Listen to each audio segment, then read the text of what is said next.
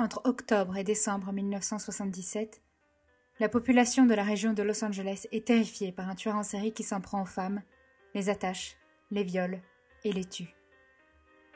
Pas moins de dix jeunes femmes et jeunes filles sont tuées par ce mystérieux tueur d'une effroyable cruauté. Je suis Capucine, et je suis aujourd'hui accompagnée de Adélie et de Eugénie. Bonsoir. Bonsoir. Pour vous parler de cette affaire, celle du Hillside Strangler.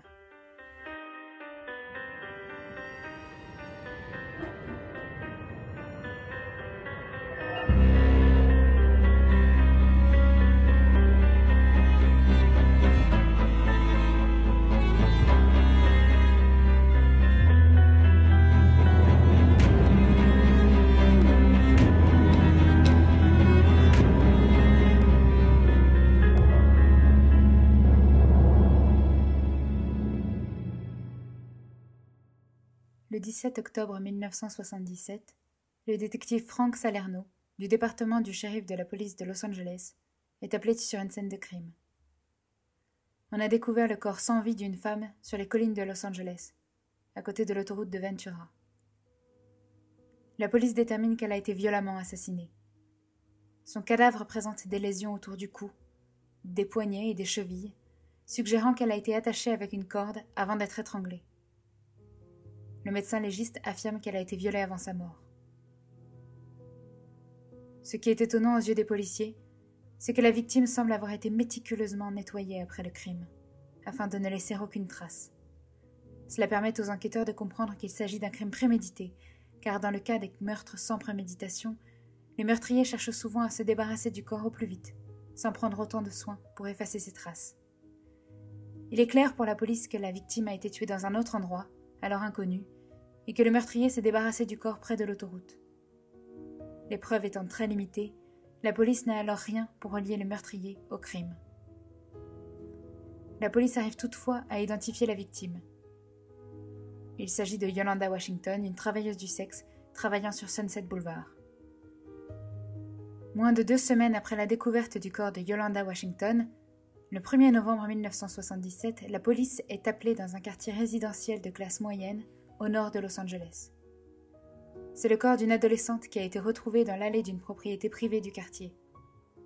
C'est le propriétaire qui l'a retrouvée, tôt le matin, et il a décidé de couvrir le corps pour ne pas choquer les enfants du quartier. La jeune fille est en effet entièrement nue. La police découvre vite des ligatures sur son cou, ses poignets et ses chevilles, comme pour le meurtre de Yolanda.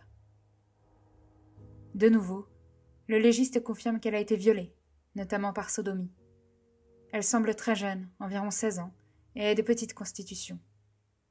De nouveau, la police comprend qu'elle a été tuée ailleurs, et que le meurtrier s'est ensuite débarrassé du corps dans ce quartier.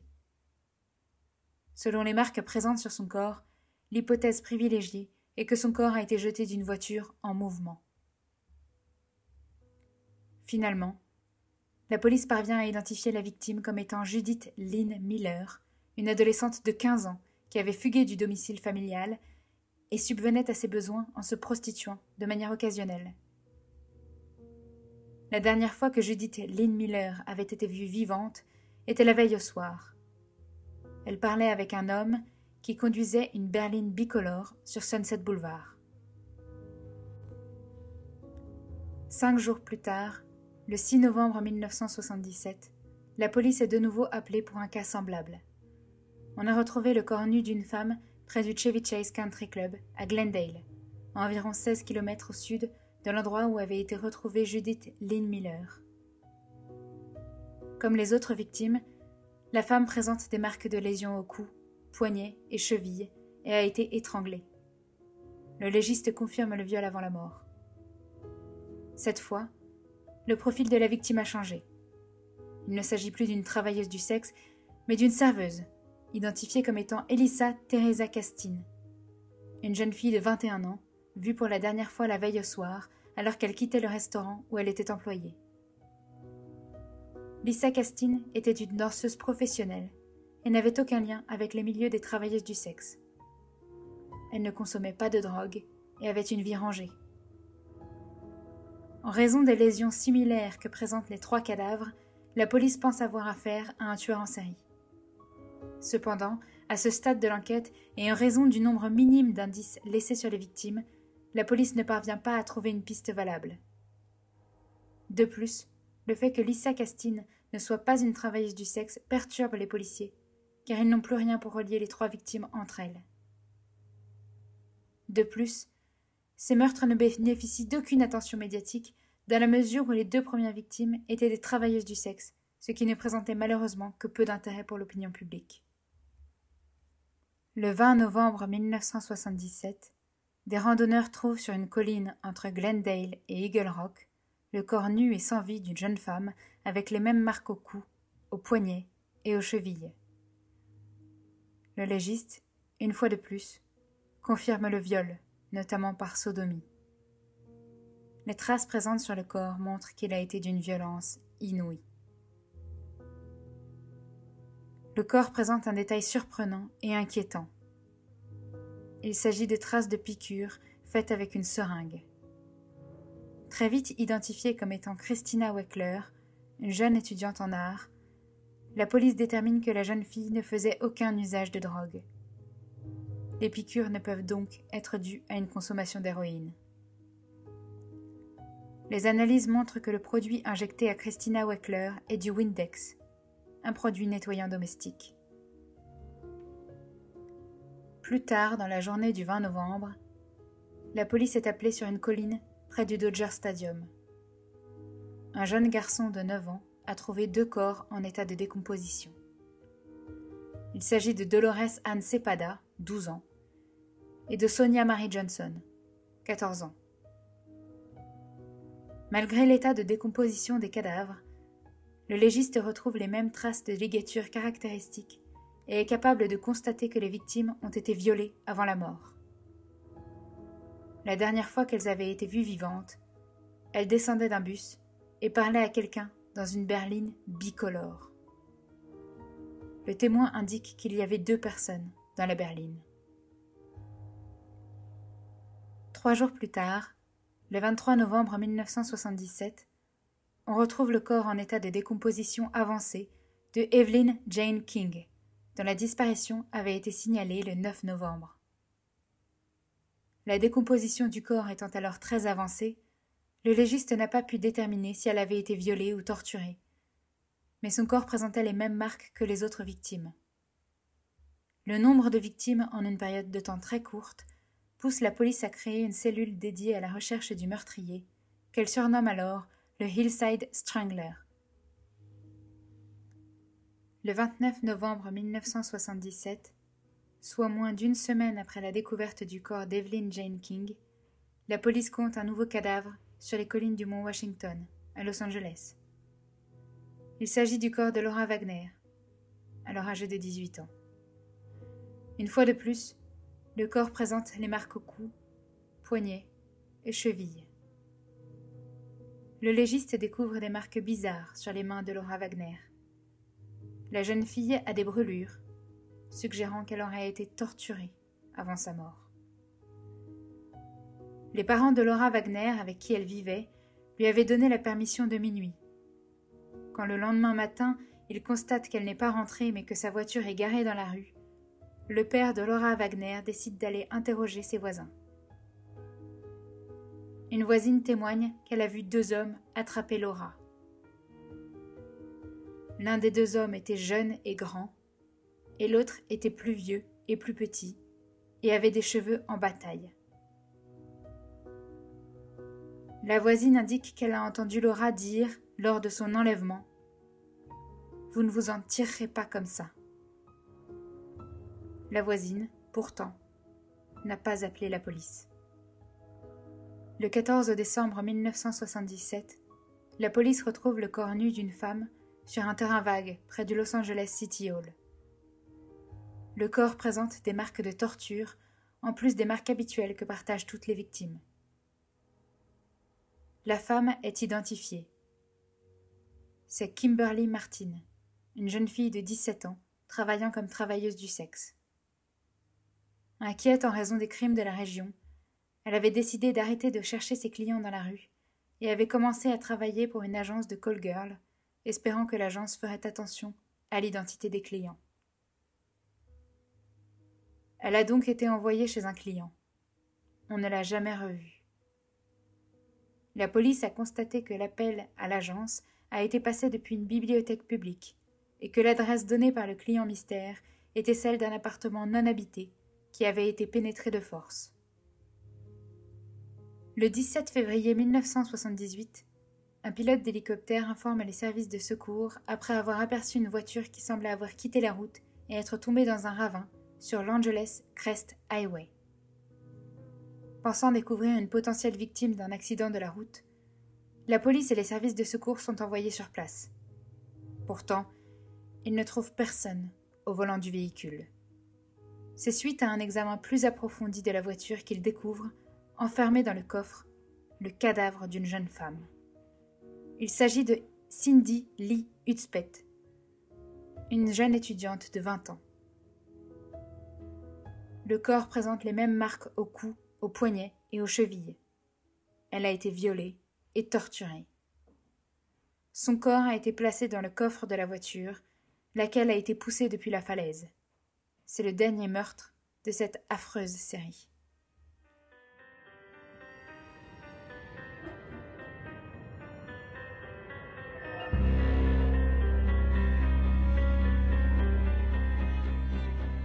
Malgré le nombre de victimes, la police est désemparée car elle ne dispose que de très peu de preuves matérielles. Un témoignage retient leur attention. Une jeune femme du nom de Catherine Laurie Baker, âgée de 24 ans, témoigne qu'au début du mois de novembre 1977, elle a été encerclée par deux hommes se présentant comme des officiers de police et montrant des badges. Ils auraient demandé à voir ses papiers d'identité et lui auraient dit qu'elle allait devoir les suivre. Elle aurait donc montré son portefeuille, dans lequel il y avait notamment des photos d'elle et de son père. Le père de Catherine Laurie Baker est l'acteur Peter Laurie, très connu pour avoir notamment interprété le tueur d'enfants dans le film M le maudit de Fritz Lang. Les deux hommes, voyant la photo, ont immédiatement changé d'attitude et sont partis, laissant la jeune femme décontenancée. Ce témoignage viendrait corroborer celui du témoin, qui dit avoir vu Dolores Cepeda et Sonia Johnson parler avec deux personnes au volant d'une berline bicolore, et celui de la voisine de Laura Wagner qui l'a vu se faire enlever par deux hommes, un grand jeune et un petit plus âgé. Cependant, l'enquête connaît un bond spectaculaire quand la police de Bellingham, dans l'État de Washington, retrouve deux corps le 12 janvier 1979. Il s'agit de Karen Monding et de Diane Wilder. Les deux corps présentent les mêmes marques caractéristiques, des traces de ligatures au cou, poignets et chevilles. Elles ont été tuées la veille. La police de Bellingham pense immédiatement au Hillside Strangler car bien qu'étant à près de 2000 km de Los Angeles, l'affaire du Hillside Strangler, en raison du nombre de victimes en une période très courte et de la violence des crimes, avait fait parler d'elle dans tout le pays. Bien que les meurtres de Karen Mandick et de Diane Wilder soient similaires à ceux du Hillside Strangler, une grande différence les oppose. Si les dix meurtres perpétrés dans la région de Los Angeles étaient extrêmement propres, sans aucune preuve matérielle tangible et utilisable, en raison du soin apporté à la toilette réalisée sur les cadavres, on retrouve pour les meurtres de Bellingham une quantité de preuves. Il y a d'ailleurs tellement de preuves que dès le lendemain, la police de Bellingham arrête Kenneth Bianchi, un jeune homme de 28 ans. Il était agent de sécurité à l'université de Bellingham et devait notamment surveiller la maison dans laquelle les deux jeunes femmes ont été sauvagement assassinées. C'est son permis de conduire délivré par l'État de Californie ainsi qu'une simple recherche d'antécédents qui permet à la police de confirmer les soupçons qu'ils ont au sujet de Kenneth. C'est un suspect valable pour le Hillside Strangler recherché depuis un peu plus d'un an.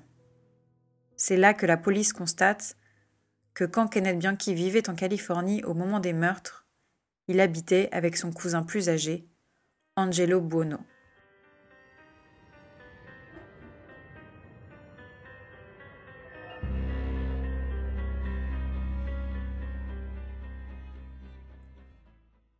Angelo Anthony Bueno Jr. naît le 5 octobre 1934 à Rochester dans l'État de New York. Il est le fils d'immigrés italiens de San Bueno. Ses parents divorcent alors qu'il est encore très petit et il grandit avec sa mère. Ils n'ont pas une très bonne relation. Alors qu'il est adolescent, il commence les larcins et les crimes. Il tente de voler des voitures, il commet des vols à l'arraché, il se rend même coupable de viol. Il se marie plusieurs fois et est violent avec ses épouses. Il refuse de payer les pensions alimentaires pour ses femmes et ses enfants. Il est persuadé d'être un homme à femme. Il est très séducteur et aime mener la grande vie pour impressionner les autres. Il porte des vêtements de marque et affabule sur sa vie et ses conquêtes. Kenneth Alessio Bianchi naît le 22 mai 1951 à Rochester, à New York. Sa mère est une prostituée alcoolique qui le met à l'adoption deux semaines après sa naissance.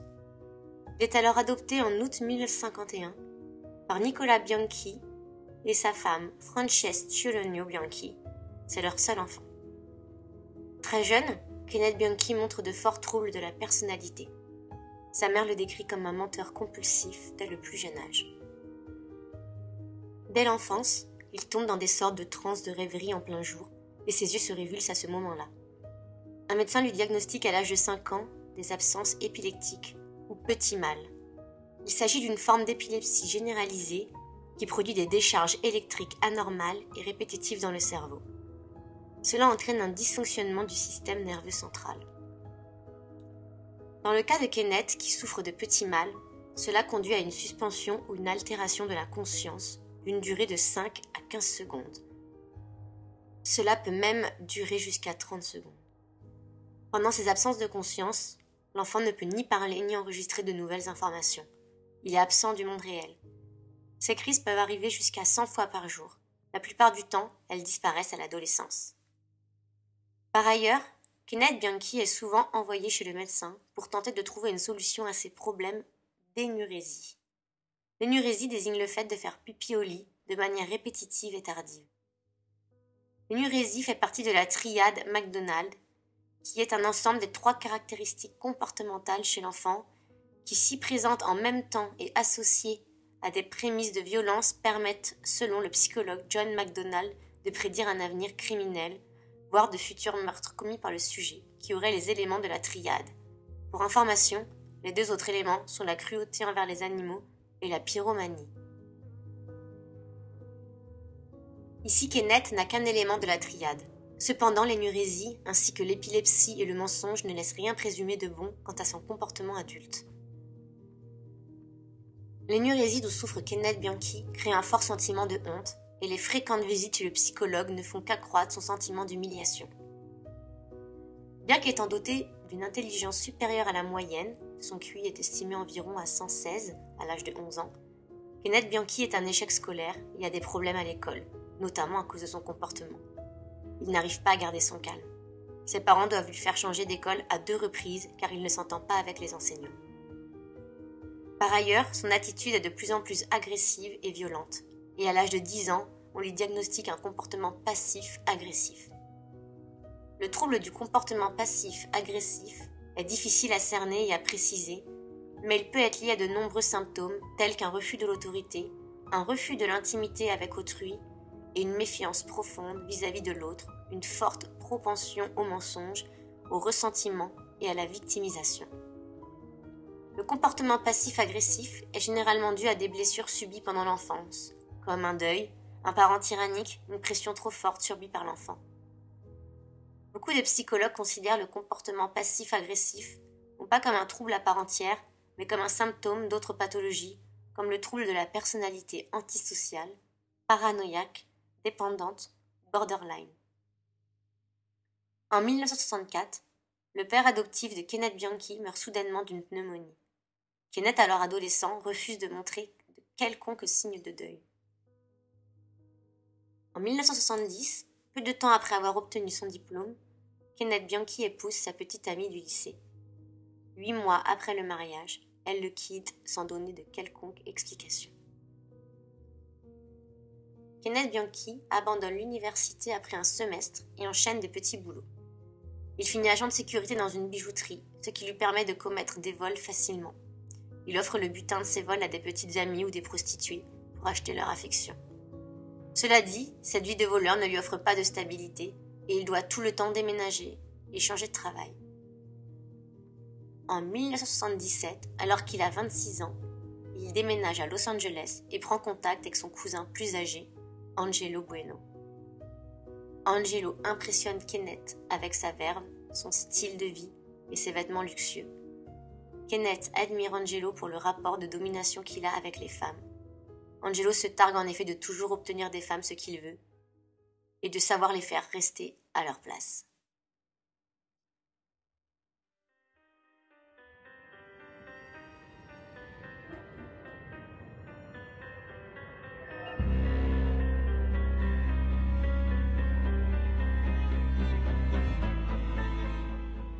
Angelo Buono suggère à Kenneth Bianchi de devenir proxénète. Il rencontre deux adolescentes, Sabra Annan et Becky Spears, qui ont fugué de chez elles. Il les force à se prostituer et à leur donner tout l'argent qu'elles gagnent. Il ne laisse pas les adolescentes sortir. Angelo et Kenneth les violent à de multiples reprises. Si elles se rebellent, il les enferme dans une chambre sans eau ni nourriture jusqu'à ce qu'elles redeviennent dociles. Heureusement, Becky Spears fait la rencontre d'un avocat, David Wood, qui est touché par sa situation et l'aide à s'échapper du domicile et de l'emprise de Angelo et Kenneth. À son tour, Sabra Annan, la deuxième adolescente que le duo prostitue de force, arrive à s'échapper. Angelo Buono et Kenneth Bianchi n'ont donc plus d'argent. Ils cherchent à remplacer ce revenu qu'ils obtenaient par le proxénétisme. Ils cherchent de nouvelles victimes mais n'en trouvent pas. C'est là qu'il demande à une prostituée, Deborah Noble, une tricklist. Une tricklist, c'est une liste de noms de clients de travailleuses du sexe. Le but pour Angelo et Kenneth est alors de faire chanter les clients. Deborah et une de ses amies vendent donc une tricklist à Angelo et Kenneth. Très vite, ceux-ci se rendent compte qu'ils ont été arnaqués. La tricklist est fausse. Ils décident donc de se venger des travailleuses du sexe, Deborah Noble et Yolanda Washington. C'est le corps de Yolanda qui est le premier trouvé lors de cette série macabre. La seule victime que le duo connaissait avant les meurtres. Lors de leur procès, Kenneth Bianchi cherche à se faire passer pour un fou en évoquant un trouble dissociatif de l'identité. Quand on lui demande comment s'appelle la personnalité qui tue, il donne un nom d'homme. Une vérification permet ensuite d'établir que le nom que Kenneth a donné est le nom d'un garçon qui était au lycée avec lui comme si Kenneth avait dit le premier nom qui lui était venu à l'esprit quand on lui avait posé la question. Les psychiatres experts rejettent sa théorie. Il est emprisonné à perpétuité. Angelo Bono pense avoir une chance d'échapper à la prison. Aucune preuve ne le relie au crime, et le procès est entièrement basé sur le témoignage que Bianchi a fait contre lui, dans l'espoir d'avoir une peine plus légère. Malheureusement pour Angelo Bono, c'était sans compter sur les 400 témoins venus témoigner contre lui lors d'un procès qui dura près de deux ans. Il est aussi condamné à perpétuité, sans possibilité de libération conditionnelle. Il meurt d'une crise cardiaque en prison en 2002.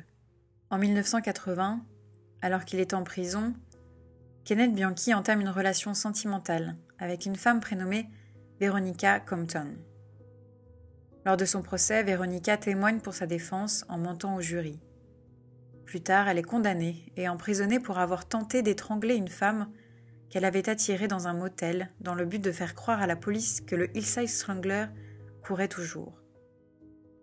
Kenneth Bianchi lui avait donné du sperme lors d'une visite de Véronica en prison pour faire croire que le meurtre et le viol avaient été commis par le Hillside Strangler toujours en liberté et que ce tueur partageait le même ADN que Kenneth Bianchi.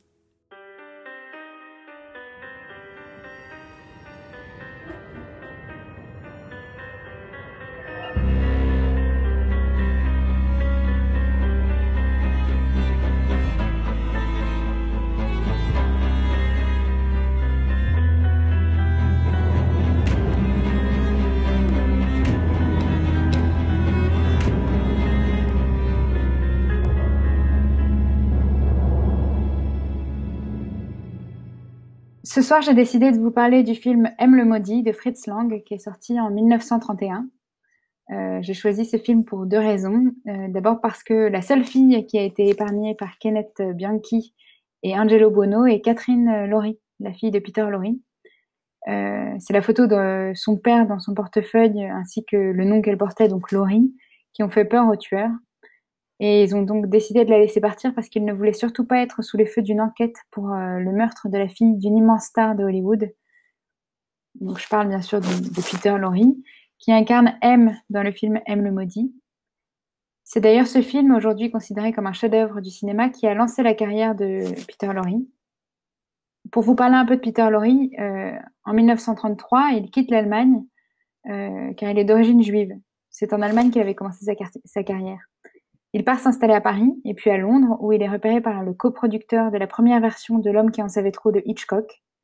Et il va ensuite à Hollywood en 1935, où il joue des seconds rôles dans d'autres grands classiques du cinéma, Le Faucon Maltais ou encore Casablanca. D'ailleurs, euh, pour l'anecdote, les filles, est-ce que vous saviez que Hitler avait écrit à Peter Lorre en personne? Non. Quelle chance. Eh bien non, tu nous l'apprends. oui. Une grande chance en effet. Hitler avait apparemment adoré le film Même le maudit. Il avait adoré la prestation euh, de Peter Lorre. Et donc, il a écrit une lettre euh, de sa main en 1936 à Peter Lorre pour lui dire que s'il voulait revenir jouer en Allemagne, il pouvait, et que malgré ses origines juives, il serait épargné. Sympa. Ouais. Mmh, ouais, ouais. quand même. Pardon. Pardon. Euh, donc Laurie a répondu à cette lettre en disant non merci, il y a déjà un assassin de masse en Allemagne et il n'y a, pas de place pour un deuxième. C'est la classe. Ouais, c'est la classe. Bien dit.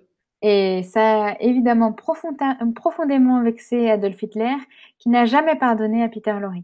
Et d'ailleurs, peu de temps après, on a trouvé euh, dans les documents d'un agent allemand capturé par le FBI une liste de 100 personnes à abattre pour le compte de l'Allemagne, et les noms de Peter Lorre y figuraient en troisième position. Euh, et donc c'est drôle parce que euh, on peut voir que Peter Lorre a, comme sa fille, échappé de peu à la mort par un meurtrier. Oui, tout à fait. Trop de coïncidence. Euh, la, pour revenir au film, la seconde raison de mon choix de M. maudit, c'est que M. maudit est l'un des premiers films qui aborde le thème de la perversion sexuelle. C'est quand même euh, en 31, donc c'est très tôt dans l'histoire du cinéma, enfin du cinéma en tout cas parlant. C'est d'ailleurs le premier film parlant de Fritz Lang. Et euh, donc dans le film, le tueur qui est donc, je le répète, incarné par Peter Lorre, ne s'intéresse pas aux femmes, mais euh, est un tueur d'enfants et on comprend sans que ce soit jamais explicite que c'est aussi un pédophile. Alors, euh, c'est pas tout à fait la même perversion, mais elle existe quand même. Et l'histoire se passe en Allemagne, dans les quartiers ouvriers. La police mène une enquête euh, pour retrouver la piste d'un tueur d'enfants. Mais cette recherche par la police gêne euh, les criminels du quartier, qui décident eux aussi de se mettre à, la, à la, à la, enfin, pour retrouver la trace de ce fameux M. Euh, j'aime beaucoup ce film qui est terrifiant. J'aime beaucoup les films qui font peur. Et ce, film est terrifiant pour bien des raisons, euh, notamment parce qu'il cherche à personnifier le mal pour aborder le thème plus large du mal qui ronge une société entière. On y parle de l'origine du mal, qui pourrait être à l'image du mal qui rongeait alors la société allemande et qui s'apprêtait à prendre la possession du monde entier. Bref, si vous n'avez pas vu ce film, je vous le recommande grandement. Et euh, j'ai une autre question pour, pour, enfin j'ai une question pour vous les filles, autre que celle sur Hitler, qui est peut-être euh, plus intéressante. Est-ce que vous pensez hmm. que Kenneth Bianchi et Angelo Buono auraient tué des femmes s'ils euh, n'avaient pas fait équipe? Bonne question. Bah, je pense qu'ils se sont, ils ont été hyper complémentaires, comme tous les duos, et il y a un espèce de déséquilibre pour moi à chaque fois. Il y a toujours un meneur, un suiveur. Donc, peut-être que finalement, Angelo était un peu le leader. Parce que je pense que Kenneth était plutôt influençable. Et en même temps, Kenneth n'était pas si bête que ça. Et euh, a fait quand même deux autres crimes seul après. Donc, je sais pas ce que vous en pensez. C'est une bonne question. Ouais, c'est vrai que je suis un peu perplexe. Je sais pas mm. trop. À mon avis, il n'y a pas de. Je sais pas trop. En tout cas, c'est sûr que à deux. Ouais, pardon, à deux, on est plus fort. surtout ouais. Et on, on, se motive plus, c'est plus excitant, voilà. Donc il y a ce côté adrénaline euh, à partager. Qui ouais, il se, motivait. Ouais. Non, mais à mon avis, il n'y a pas de réponse euh, mm. très claire. Moi, pour moi, Angelo, euh, je pense que tout le monde suit un peu cette idée. Angelo n'est pas forcément un tueur enfin, n'était pas destiné forcément à devenir un tueur, mais il était déjà violeur. Bon, c'était quand même un sale type. Mais de là à être un tueur, tous les violeurs ne, ne, sont pas tueurs et inversement. Et alors que alors que son cousin, son petit cousin, était en revanche lui quand même bien plus euh, prédisposé euh, à devenir un grand criminel. Ah oui? Après, est-ce que pourquoi tu vois ça? Eh bien, puisqu'on a parlé de par rapport à, bah, ses, par rapport à ces, problèmes psychologiques qu'il avait enfant, euh, euh, qui, peut, qui peuvent prédisposer, euh, en tout cas faire penser qu'il aura des troubles mm. psychologiques à l'avenir. Après, en revanche, je suis pas certaine que qu'il soit pas qu'il ait pu passer à l'action sans l'aide d'Angelo, même s'il a fait, il a commis deux meurtres par la suite. Euh, il était déjà dans un engrenage, en fait. Il avait, il était déjà passé à l'action auparavant, était peut-être déjà motivé, enfin, avait pris confiance en lui. Je sais pas si son premier meurtre, il l'aurait fait, il aurait été déclenché tout seul. Ça, je, je, je, suis pas certaine. Mais... Mais ce qui est intéressant euh, aussi, c'est de se demander, c'est une question que je me pose, mais euh, honnêtement, moi, ça me mettrait très mal à l'aise de, de violer quelqu'un en étant à côté de mon cousin. Enfin, je, oui, alors je pense qu'ils sont plus à ça près, mais en effet, c'est quand même une, une activité familiale bizarre. À partir du moment où tu fais ça, mais c'est vrai qu'à quel moment tu te dis bah tiens on va aller violer une fille entre cousins? Enfin je sais pas moi j'allais hyper gênée. Euh, mais euh... je, je sais pas je trouve que c'est plutôt une activité solitaire tu vois à titre personnel ah écoute les gangbangs et tout ça c'est euh, oui, sympa bah, euh, Fourniret on en parle me... comment? Michel Fourniret et Monique. Bah oui, mais là, c'était, ils étaient en couple. Je veux dire, c'est pas la même chose que d'être dans la même famille. Tu vois. Ouais, mais Excusez-moi, hein, moi je j'ai déjà entendu parler d'histoires de mecs, euh, excusez-moi, mais qui euh, le vendredi soir leur délire c'est d'aller voir les péripatéticiennes ou euh, euh qui t'aident ah plusieurs. Enfin voilà, hein, il y a des mecs, voilà, il n'y a pas, il y a une espèce de, oui, des perversions voilà, sexuelles. Il n'y a pas de, de, tabou quoi. Ouais, c'est ouais, Et puis c'est vrai que d'ailleurs, je sais pas si vous vous aviez, vous aviez entendu ça quand vous étiez ado, mais des types que vous connaissiez qui se retrouvaient pour regarder des films porno ensemble euh, entre copains. Si, si, j'ai déjà entendu, bien sûr. Donc c'est vrai que. Et puis les clubs libertins. les, euh, les, clubs libertins, les partout, mais tu fais pas ça en famille. Non, mais bon, je pense que c'est toi son cousin, euh, le cousin avec qui il a grandi. Hein. C'est un cousin juste parce que c'est un lien un peu de parenté éloigné, mais ils se connaissent finalement pas tant que ça. Je pense que ça pourrait être plus des amis. Ouais, ça avait l'air d'être des, des, bons pervers quand même, de toute façon, dans l'ensemble. Vu qu'Angelo avait un passif de violeur euh, et d'agresseur assez chargé, vu les témoignages. En tout cas, ils sont pas à ça près. Ça, c'est sûr. Mais, mais Adélie, ouais. t'as raison. Euh, franchement, ils se complètent euh, extrêmement bien, à l'inverse de d'autres duos où le, le, déséquilibre est bien plus fort. Euh, là, ils ont trouvé leur compte. Il y a des duos, euh, euh, c'est souvent des mecs, hein, quand même, les, les, grands criminels. Et leurs femmes, il y a quand même beaucoup de femmes qui qui ont soutenu dans les crimes, qui qui ont caché, qui voilà, mais par soumission, par amour, par, pour plein de raisons, mais pas pour elles, quoi. En tout cas, c'était complètement désintéressé. Ouais. ouais. Oui, ou alors elles aimaient peut-être, elles trouvaient peut-être un plaisir, une satisfaction, une satisfaction sexuelle à voir leur partenaire euh, être dominant vis-à-vis oui, d'autres gens. Possible, oui. Euh, c'est possible. Là, c'est vrai que chacun euh, prenait son plaisir dedans.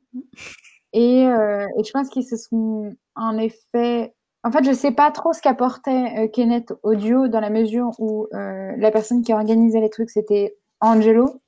Ce qu'on a vu après dans les deux autres meurtres commis par Kenneth, c'était complètement désorganisé. Donc, la personne qui était réfléchie et hum, mais un peu euh, rais enfin, raisonnable. C'est difficile de parler de, de, de raison mmh. dans ces cas-là, mais qui a été un peu plus euh, ouais, réfléchi. C'est le seul mot que je peux trouver sans choquer. Euh, bah, en tout cas, or organisé. Voilà. Est-ce que, est-ce que l'origine, euh, la motivation, parce que Angelo aime le viol, Kenneth, euh, on voit euh, aussi la violence et donc le meurtre, mais mm, au, au, tout début, il serait, enfin, il, il s'était associé quand même pour se faire de l'argent. Est-ce qu'il y avait quand même un, motif, ou alors c'était une excuse au départ pour se retrouver tous les deux et pour monter des actions ensemble, prosélytisme et après, voilà, meurtre, viol, etc. Mais à l'origine, j'ai l'impression que c'est soi-disant l'argent et puis après, en fait, c'était c'était plus rien. Oui, c'est ça. Bah, c'est qu'ils habitaient ensemble. En fait, ils se sont mis un peu en coloc. Et parce que Kenneth, il est arrivé à Los Angeles, c'était un pauvre gars complètement loser euh, qui avait pas d'endroit où vivre, machin. Donc il a, il a emménagé avec son cousin. Et c'est euh, Angelo qui a donné cette idée euh, pour se faire de l'argent facile parce que Angelo voulait à tout prix éviter de travailler. Donc c'est pour ça qu'ils ont eu cette idée de proxénétisme. Et quand ça a pas marché, ils ont eu cette idée de tricklist, qui est un peu bizarre parce que c'est vrai que c'est quand même beaucoup de boulot d'aller faire du chantage à plein de mecs.